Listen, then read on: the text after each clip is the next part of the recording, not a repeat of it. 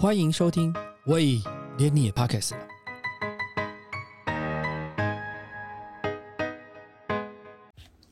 大家好，我是威廉。本周呢，随着老板到东京出差，所以呢，这次我们的录音呢就在东京举行。这是继疫情之后的首次到达东京。上一次来东京的时间是二零一九年的十二月二十五号左右，那也已经快三年多没有来东京了。那这次来东京呢，其实本来是还要转到另外一个城市，但是因为因为黄金周在即，人家也没有心接受我们的拜访，所以我们也只能在这边好好处理老板的工作。那这次呢，来东京呢，我就准备了两本读物，呃，读物就是我要读的书。第一本是《跑出全世界的人》Nike Nike 的那个 Feel Net。的梦想路上的勇气与初心。另外一本书是《永不放弃：我如何打造麦当劳王国》，就是麦当劳创办人雷克洛克的呃自传。那因为我每次出差，除了例行公务之外，都会我都会排一些自己的时间。但因为本这次的任务比较重要一点点，所以处理时间就变得很少。不过因为 既然是上班，时间是属于老板的。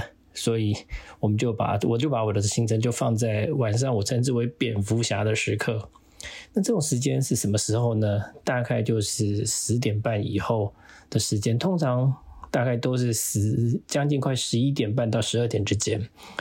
那这时候到底可以干嘛？我因为每次出差我都会住在银座，那这十五年的出差生活对银座应该还算是熟悉。那出去走走晃晃，看看人群，这是呃我比较喜欢的事情。那这是我有点意外，像之前在银座有一个唐吉诃德，那本来都是二十四小时的，而且东西也蛮多的。就这次去是有点失望，因为他现在营业营业时间改成二十六小时，从七点到二十六点，应该这样讲，改成二十六点七点到二十六点。所以它也不再是二十四小时的营业，二十六点的意思就是凌晨的两点。那东西虽然呃杂杂七杂八的生活杂物还是很多啦。以前会买，以前会有一些像呃过季的运动服啦、运动鞋啦，或者是呃运动那这种运动外套，现在也变得比较少一点点了。那所以离开了呃离开了唐吉诃德之后，我就后来就去了我比较喜我很喜欢的一座一个拉面店，叫做银座亭。结果又碰到银座亭，本来也是开到很晚的，没想到那次去那天去竟然一点钟他就打烊了，所以就营业终止，所以我那天没有吃到，所以我就转往另外一家呃拉面店，叫做高桥，它在也是在大概位于 Inza Six 的后面，它叫做 Yaki Ago Shio 拉面，就是。呃，盐烤的飞盐烤的飞鱼盐拉面，那它的人气第一是那个它的 yaki 西欧嘎西欧阿哥拉拉面的，加上茶泡饭，它的欧加之给。那其实这家拉面店是我第一次吃，但我还蛮惊艳的，因为它很自豪它的汤头，它的汤头有一种烤过鱼的香气，也很清爽。然后面条也蛮有夹蛮有嚼劲的。一开始他会递给客人一杯小高汤，让客人品尝感受那个鱼的鱼汤的那个香气之后呢，然后就接下来就把面条跟汤面送过来。那你觉得现在的面通常的呃硬的程度啊，面的硬硬度比较硬度比较高，然后呢就。嚼劲蛮好的，其实是一碗很好吃的拉面，所以如果有机会你到银座的话，其实是可以试试这家呃拉面高桥。那当然第一天就没有碰到这这边就吃了高桥，没有吃到银座厅。不过因为我很 surprise 的是，银座在一点多的夜晚，我本来以为疫情可能会影响他生意，结果发现没有。呃，银座的这些夜生活的人们还是很多。然后在一点多大规模的出现，路上川流不息，仿佛像白天一样。其实这是让我意外。我想说，其实这样看起来就觉得疫情好像真的过去了。到了第二天晚上呢，我的蝙蝠侠行程就虽然是吃很饱，但是我想说这次出差的时间也不长，然后呃只有几天的时间，所以我想说可能后来没时间可以去，就还是又在洗完澡之后又匆匆忙忙的跑到银座厅去了。这次就有有吃有看到就看到那灯还亮着，然后进去的时候发现说哇。一样高朋满座，小小的大概只有二十席左右的座位，竟然到一点钟的时候是客满的。那因为我第一次去，经我第一次的时候是原本是住在前面的三井呃三井花园普利尔，然后就是晚上散步散步散步到，然后看到说哎，这为什么有这个店半夜还那么多人？所以第一次去吃，那也我不知道该点什么，我就就点了一个，就一般讲就是拉面这样。就来了一碗面，其实那时候觉得还好，有点普通。可是我看到旁边一个先生点的一碗叫烫面，烫面这个东西我也不知道是什么。就后来发现说，哇，那个老板那个厨师就飞快的手法，然后大火快炒那个蔬菜跟那个肉肉丝，然后炒完之后，那个把面条放进去之后倒进高汤，哇，觉得香气弥漫。我想哇，就记住这个发音叫烫面。后来才发现说，原来汤面这个东西呢，就是有点像以前我们小时候吃的那个杂菜米啊，就是炒完菜之后再煮汤的。但实际上来讲，它的呃，它的招牌啊，它招牌是写的是 tasoman，是用那个呃那个就是外来语的 tasoman。然后，但是一般的人，就后来我去都讲汤面的时候，其实大家都是一样的。所以如果有机会你到银座。到银座亭的话，我觉得你是可以呃参考这两家面拉面店，我觉得是还蛮不错的，蛮推荐的。我觉得旅行这件事情要到一个不熟悉的地方哦，嗯，我常干的一件事情就是剪头发。我说你为什么要剪头发？因为因为你在台湾剪头发的时候，就发现说，其实呃，你跟设计师熟吗？那你每次去的时候，你跟他讲说，哦，随便你啊，那剪什么？大多数你的设计师都不会去改变太多你的发型，因为他好像不太习惯去更动你的发型，因为反正你过去这样剪都没什么问题。如果有些跟动了，说剪得太过短啦，刘海啊或怎么样，或推光啊，你推光就推光那个后后脑勺啊什么的，就怕那客户会不开心，所以通常好像是我觉得呃。发型设计师是很少去很强烈去改变你的发型，所以通我会比较不习惯这样的设计师是说，因为应该这样讲，呃，通常你都会找固定的设计师，然后你就会说，那我交给你处理。可是你会发现，都出来其实通常都长得一样，因为设计师就是就会按照他前一次帮你剪的方式，因为你当然也没有抱怨嘛，他觉得是这样是最安全的，就按照这种方式来做。所以其实我们每个人都会常常有看到，每个人都有固定的发型啊，哦，那个什么样子，呃，旁分的左边还是右边，哦，中分还是什么，然后长短长度跟这都是固定的。那我觉得出国的剪头发的好处好玩的地方在于说，那是用一个，因为通常你也不有什么 idea，像今天我去。他就问我说：“你有什么 im 那个 image 哦，然后要要用的，他就会叫我呃什么什么图画图照片给你看。他就秀了一些那个 Top Gun 的头发啦，或者是 Top Gun Tom Cruise 的头发啦，或者是有一些日本明星的头发啦，或者是现在比较当红 IG 的一些呃男士们的造型头发。可实在想，其实我都没有想要变成那种样子，因为那个不是我要的样子。所以我喜欢的是。”由你自己来决定。那因为我觉得这个后来发现说，这个这个逻辑是什么？这个逻辑就是说，通常他觉得适合你的样子的时候，这就是一个呃一个外国人看你的眼光，或者一个不同文化人看你的眼光，觉得你是什么样的样子，他也不会故意为难你，故意把你剪烂，剪的不好看嘛。所以他就会用一个他认为你适合的样子，但是又相对的比较比较保守的方法来处理你的头发。所以我觉得这是一个比较好玩的地方，就是说，当你剪完之后，就会看到说，那另外一个就是在地的文化嘛，比如说日本的剪发的习惯哦，他怎么推，然后怎么修，然后怎么样去呃修侧面，然后怎么去推那个后脑勺，那怎么修发根，然后呃鬓角啦，哦，这个我觉得他们都有一套他们的服务方式。那我个人是蛮喜欢这种不一样的方式。那这次我就到了一家我以前其实蛮常去的，就是在三年前疫情之前，我大概是二零一七年的时候开始去这家叫做呃 Free Freeman's Sporting Club。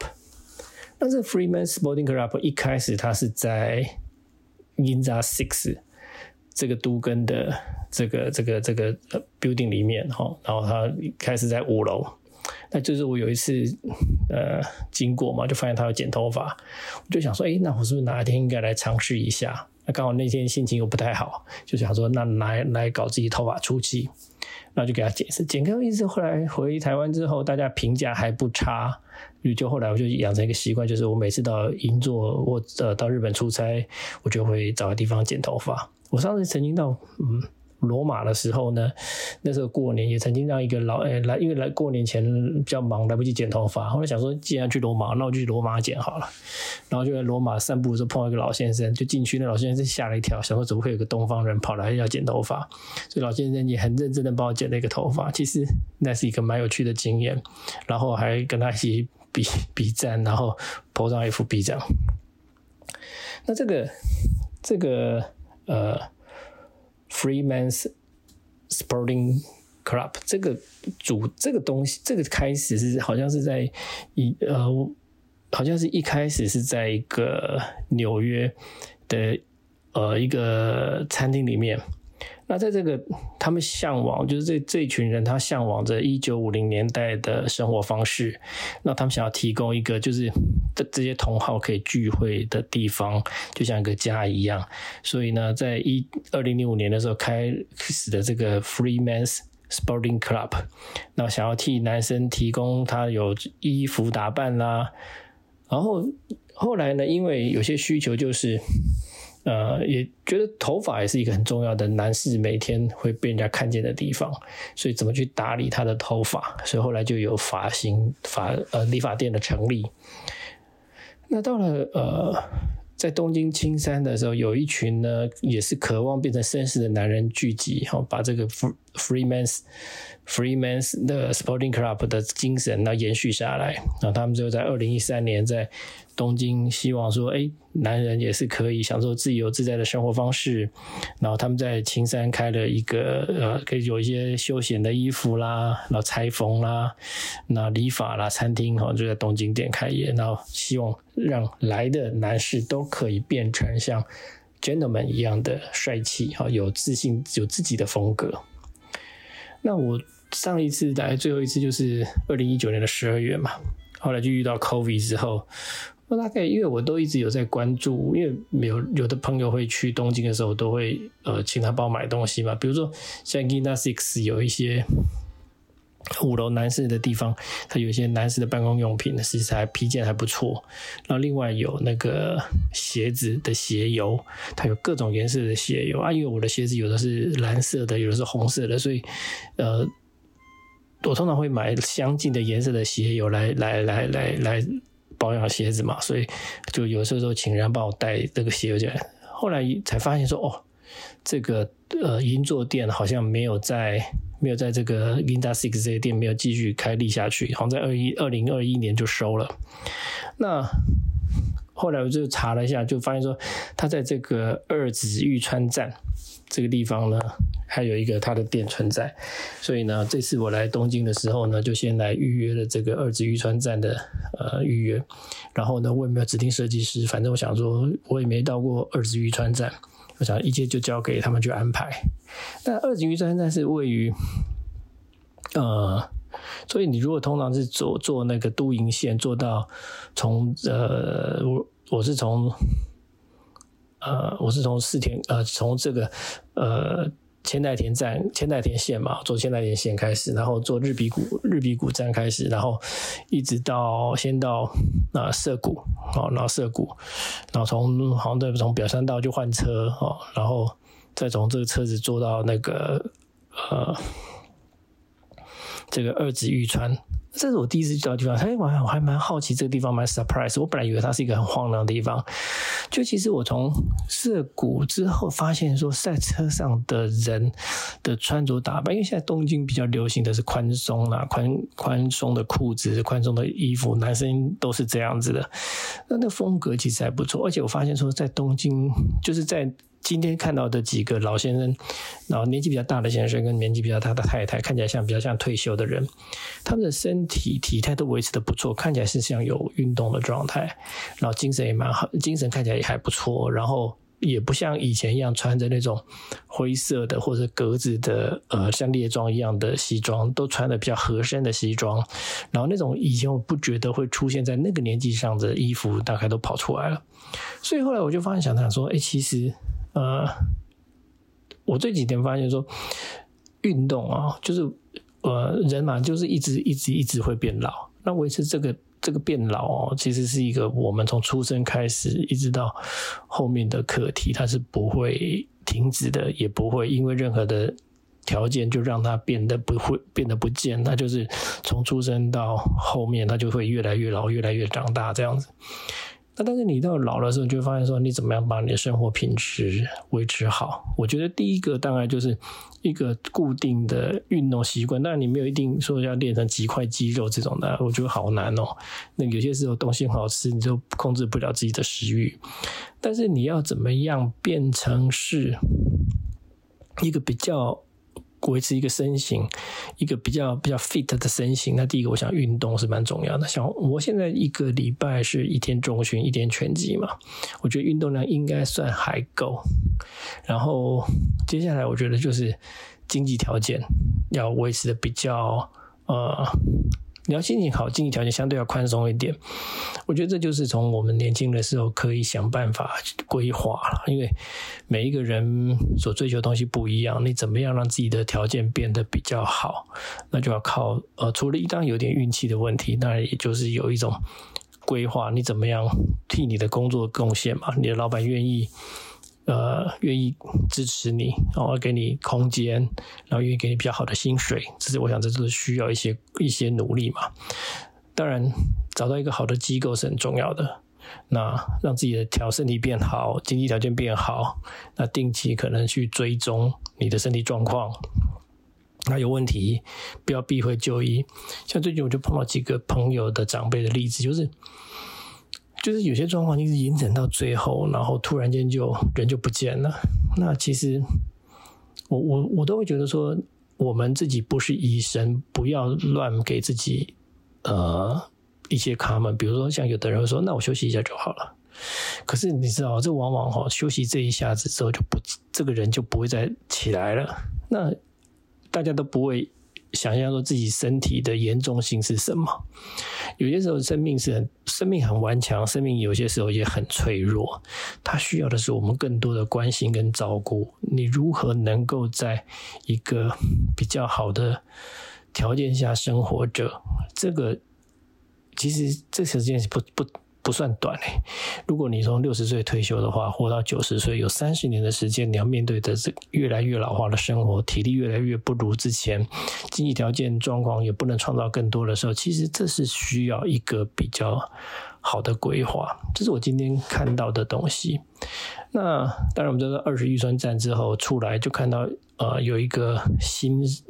应该是最近落成的 mall，然后它有南馆跟北馆，就新馆跟旧馆这样子，看起来是还蛮大的。然后呃，底下的超级市场呢，跟它的副 cos 也是蛮蛮干净明亮，而且很大，比我想象中大很多。然后呃，楼上卖的衣服啊，服饰品牌。呃，虽然没有什么大牌子，但是看起来都蛮有造型风格的。二指渔船展，这是让我蛮惊喜的地、惊艳的地方。好了，因为我不没想过说，在这个平常都没有听过的地方会有这样子的嗯环境。然后穿过穿过车站之后，后面就找到我的那个剪头发的地方嘛。那这次有一个，这次就交我这因为我没指定设计师，那就交给一个叫一个叫做。考古本，考古本的意思是国分先生来帮我做这个处理嘛？那当然一开始的沟通上面来讲，可能他也不知道我为什么会有一个外国人跑这边来？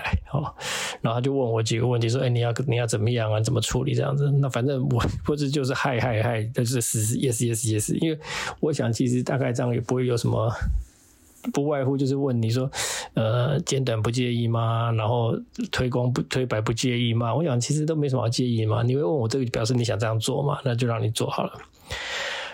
我看他拿起刀子啊，一刀咔嚓一下去的时候，我觉得他是。完全的有自信心的剪下去，他完全的没有任何的犹豫，就把我的原来比较长的头发就剪到变得比较短。那那效果其实我个人还觉得还蛮喜欢的啦，因为就是看了一个样子看久了，然后就换一个样子，其实也没什么不好。那我觉得，呃，旅行剪发像一个冒险。因为反正自己的头嘛，不头发嘛，不过就几个礼拜就可以长长了嘛，也不用太 care 说剪好剪坏。那当然，人家说在跟你无冤无仇，也不会存心帮你剪不好。那所以到目前为止，我都还没有太不满意的状态啦。但是我也没看过说有一个人突然间帮我剪头发之后，会可能帮你鬓角留个呃，帮你的那个什么呃边边留个闪电啊，或怎么样的这种。也没碰过这种比较比较不一样的做法，所以我觉得，哎，还其实还是还不错了哦。那我觉得老来的生活这件事情是，嗯，应该我们还，我像我现在都觉得我已经是可以准备这件事情的比较尾声了。我觉得我的觉悟算。还算早了，就就是怎么讲，就是我的觉得算早，是说，因为很早期我在对工作这件事情来讲，我是不太有什么，嗯，我不太喜欢换工作，哦，然后我也不太喜欢，嗯。就是我觉得我我觉得我看到一个我认为可以生存的方式的时候，我就不太想要去改变这个方式。然后当然我有一些说服自己的方法，所以我很少跟我老板有什么太大的争端出现。反正 千错万错都是都是弟子的错，都是臣下的臣子的错。反正老板永远不会出错，反正就是这个样，这是我的态度了哈。所以，嗯，我觉得。到这样子来讲，其实已经这个年纪也也离退休也不远足了。我觉得其手法就还可以接受了。那当然不是每个人都应该像，不一定都要像这样。但我认为，嗯，其实找到一个自己合适的方式，然后过自己的生活，想要的生活，这是蛮重要的。最后就来谈谈这次带来这两本书，呃，一个是跑出全世界的人，Nike。Fear Night 的梦想路上的勇气跟初心。第二个，永不放弃。我如何打造麦当劳王国？麦当劳创办人雷克洛克的的这个两本自传。那事实上，这两本这两本书为什么会去看呢？其实是因为我很喜欢两部电影。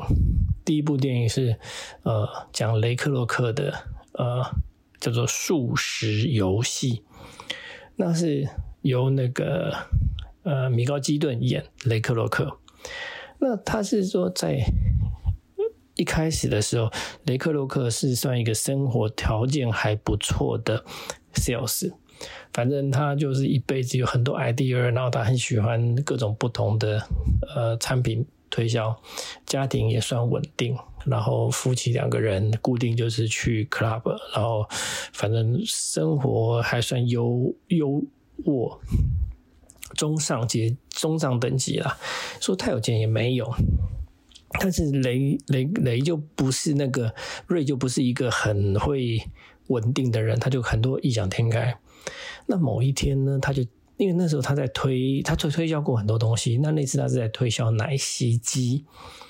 那所以呢，有一天他就接到他的秘书告诉他说：“哎，有一个地方哦，突然间下了八个订八台奶昔机的订单，对他来讲非常 surprise，因为很少人一次下这么订单，他就想说这件事情到底是不是真的，他一定要亲自去看看。所以呢，他就刚好在拜访一个客户的时候，就绕到这个当时的所谓的。”呃，麦当劳这家餐厅嘛，哈，那他发现，他就是他的观察就很很 surprise。第一个，他觉得这个用餐环境非常的友善，然后呢，气氛也很温馨。重点是这个包装还非常的简便，也没有很多繁琐的那些包装，就是用纸纸纸张去包哈，然后用纸袋子去装。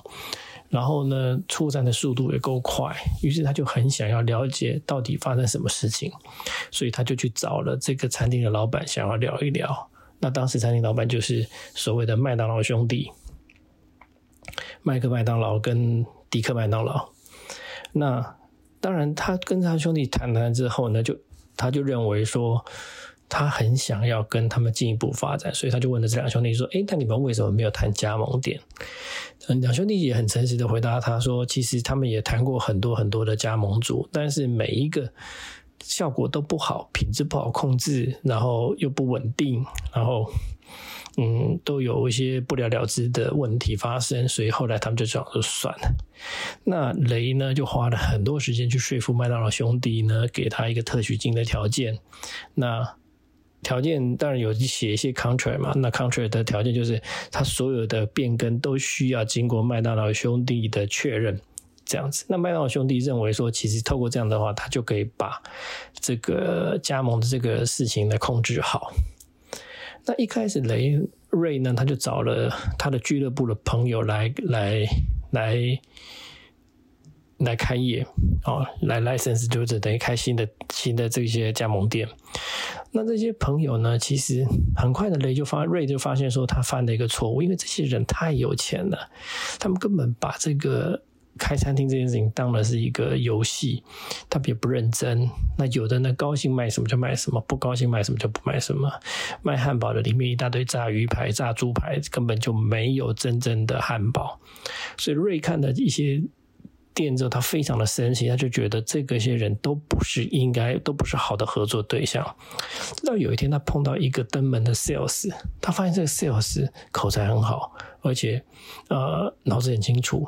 他进一步的洽谈，发现说他跟他太太的关系上来讲也很融洽，他们是一个急于渴望成功的人。所以后来瑞就辅导他们呢，就说服他们呢，去开了一间麦当劳的加盟店。发现效果非常的好，后来瑞就开始设定了这种嗯年轻的夫妻，那想要创业的，然后就给他一个机会讲座，然后就逐渐的呃加盟店就开的就多起来了。可是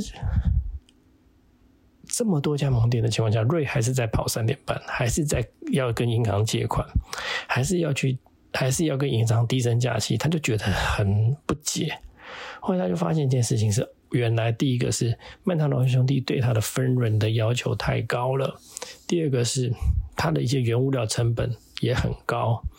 后来在某一次他去找银行谈判的时候呢，在在聊的过程当中呢，他遇到了一个太妃冰淇淋的顾问，叫做 Harry 索恩索恩本。然后他听到了，那时候索恩索恩本就跟他说，他可以帮上忙。一开始瑞以为他是诈骗。后来呢，抱着姑且视之的方式，就带着这个索文本就去他的 office 去看了这些账。看这些账之后，索文本就问瑞一个问题：说你认为你的餐厅是做什么生意？瑞当然不假思索说：我当然是卖汉堡啊。他说：错，你不是卖汉堡，你其实是房地产生意。这一句话点醒了瑞，然后两个人相视一下，就忽然间发现说：哦。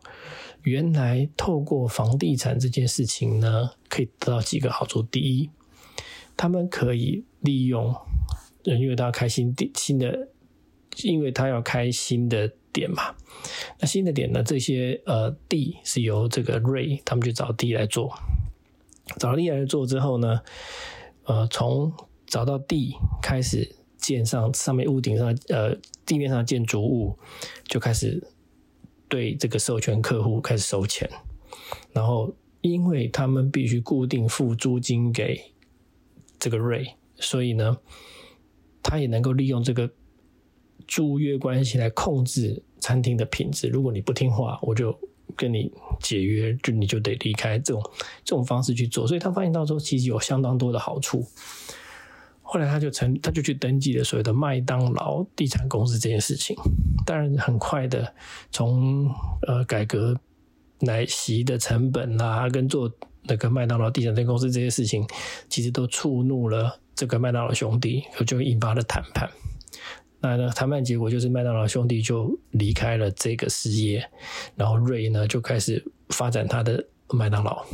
那我想这个故事其实，嗯，当然有的人有的人是说这个瑞是有正义性的人物，不过说实在话，做生意嘛，常常有一段在讲说，呃，他就有一段在描写这个，我不知道是不是真的啦，就是剧情的时候在描写，就是呃，当这个瑞跟麦当劳兄弟在谈判。告一段落之后，这个弟弟迪克麦当劳在这个厕所里面碰到瑞，瑞就问了他一句话，说他就问他就问瑞说：“你是不是一来找我们谈的时候就决定要占有我们的事业？”瑞就告诉他说：“其实在我脑海中一直浮起一直勾黄金拱门的样貌，我觉得这就是这件事情。”他说：“那你为什么不来 copy 我的 business 之后呢？就另外取一个名字？”他说。在我脑海当中会成会成功的就是麦当劳这个名字，就 McDonald 这个名字，然后这个黄金拱门跟这个名字在一起是太绝配了。后来他们就聊聊，在下一个问题就是瑞就跟他讲说，如果说有人问我一个溺死的人我会怎么样，我会怎么做？他说呢，我会拿水龙头灌死他，就是。反正意思就是说，他把话讲的很绝了。那这个迪克就说，什么样的人可以做这样的思考？这样子，当然这是一个续剧情吧，我不晓得这到底是真的假的。不过，我觉得这个电这个电影这部电影呢，其实如果你有空，数字游戏，因为最近常常有那个第四台的呃重播，可以考可以看。我觉得其实对于。嗯，经营事业有兴趣的人，我觉得是可以提供一些思考方的参考，去想想你的 business 的本质到底在做什么。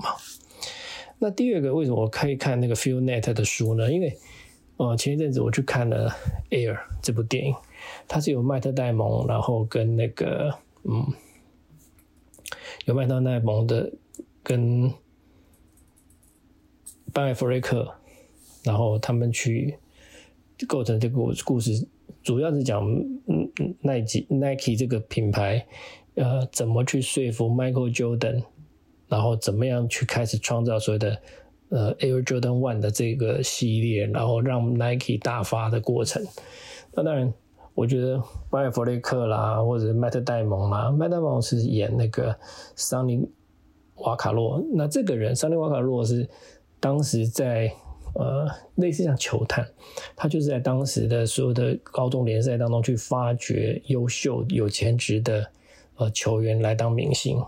那当然，克方艾弗雷克就演的是 Phil Net，另外一个是那个杰森贝特曼演的是呃 Robert 斯特拉斯斯特拉瑟，他是演的是一个麦当呃 Nike 的那个 marketing 的主管。那这三个人呢？怎么样合作去争取 Michael Jordan 变成是他们的呃代言人？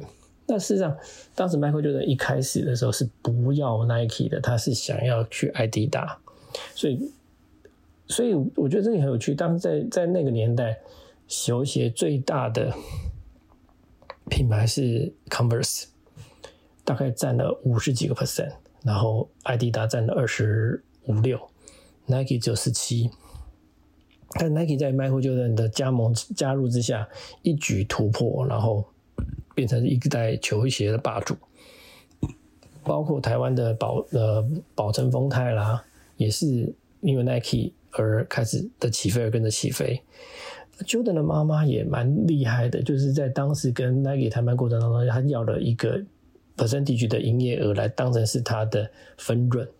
那这个也让 Jordan 累积的一个蛮庞大的，呃，得到一个很大的获利。所以我想，其实这些这个电影是讲让人家觉得，嗯，蛮看起来，我觉得看的时候我觉得很热血，就很热血沸腾。因为我觉得做生意很需要一些启发跟一些动能。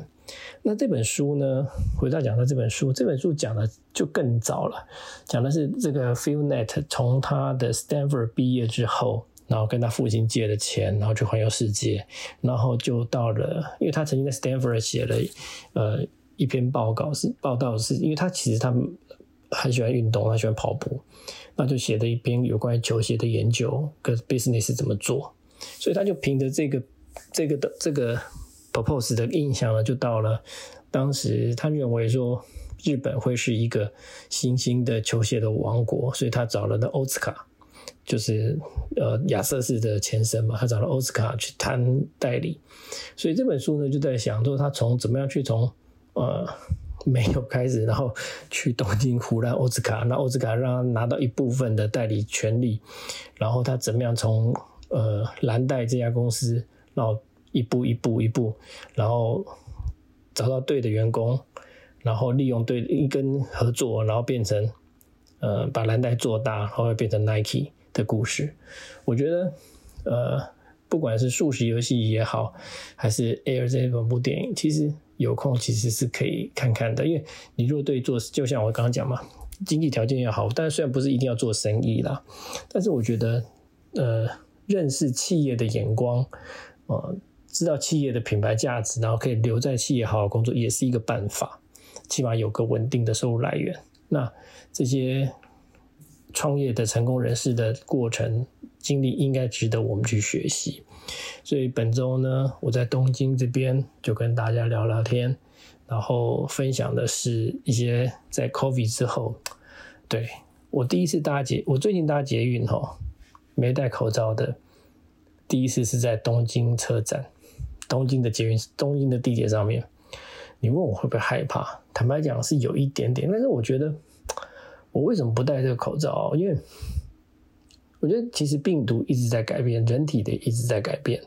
可是呢，病毒的改变是在大自然界的不断的 mix，然后去变成一个新的样貌。我觉得人应该是在 training 自己去接受病毒的挑战。所以我就我不知道啦，也许我不懂医学，我不懂医学，不是也许我就是不懂医学。但是我觉得能够 training 自己去接受一些病毒的挑战，然后去面对病毒，这是应该是。我现在想的概念了，所以我从口罩禁令开始之后就比较少戴了哦。那那在东京在沿路上再不戴，我觉得也还好啦。我想东京街头上不戴口罩也越来越多了哦。我想台湾这可能也陆续会改变。我觉得身体健康还是蛮重要的。有空呢可以去把这两部电影，呃，《数字游戏》或者《Air》去看一看。如果有兴趣，把这几本书找出来读一读，我觉得。对你的工作态度，或者对你的生活，应该会有帮助。以上，这是我连这间这个礼拜跟大家的聊天，谢谢大家，感谢你收听。喂，连你也 p o c k e t 了。如果你喜欢我们的节目的话，请记得帮我们按赞、订阅、加分享，也欢迎留言告诉我们你对节目的想法，或者是想听的主题哦。谢谢你。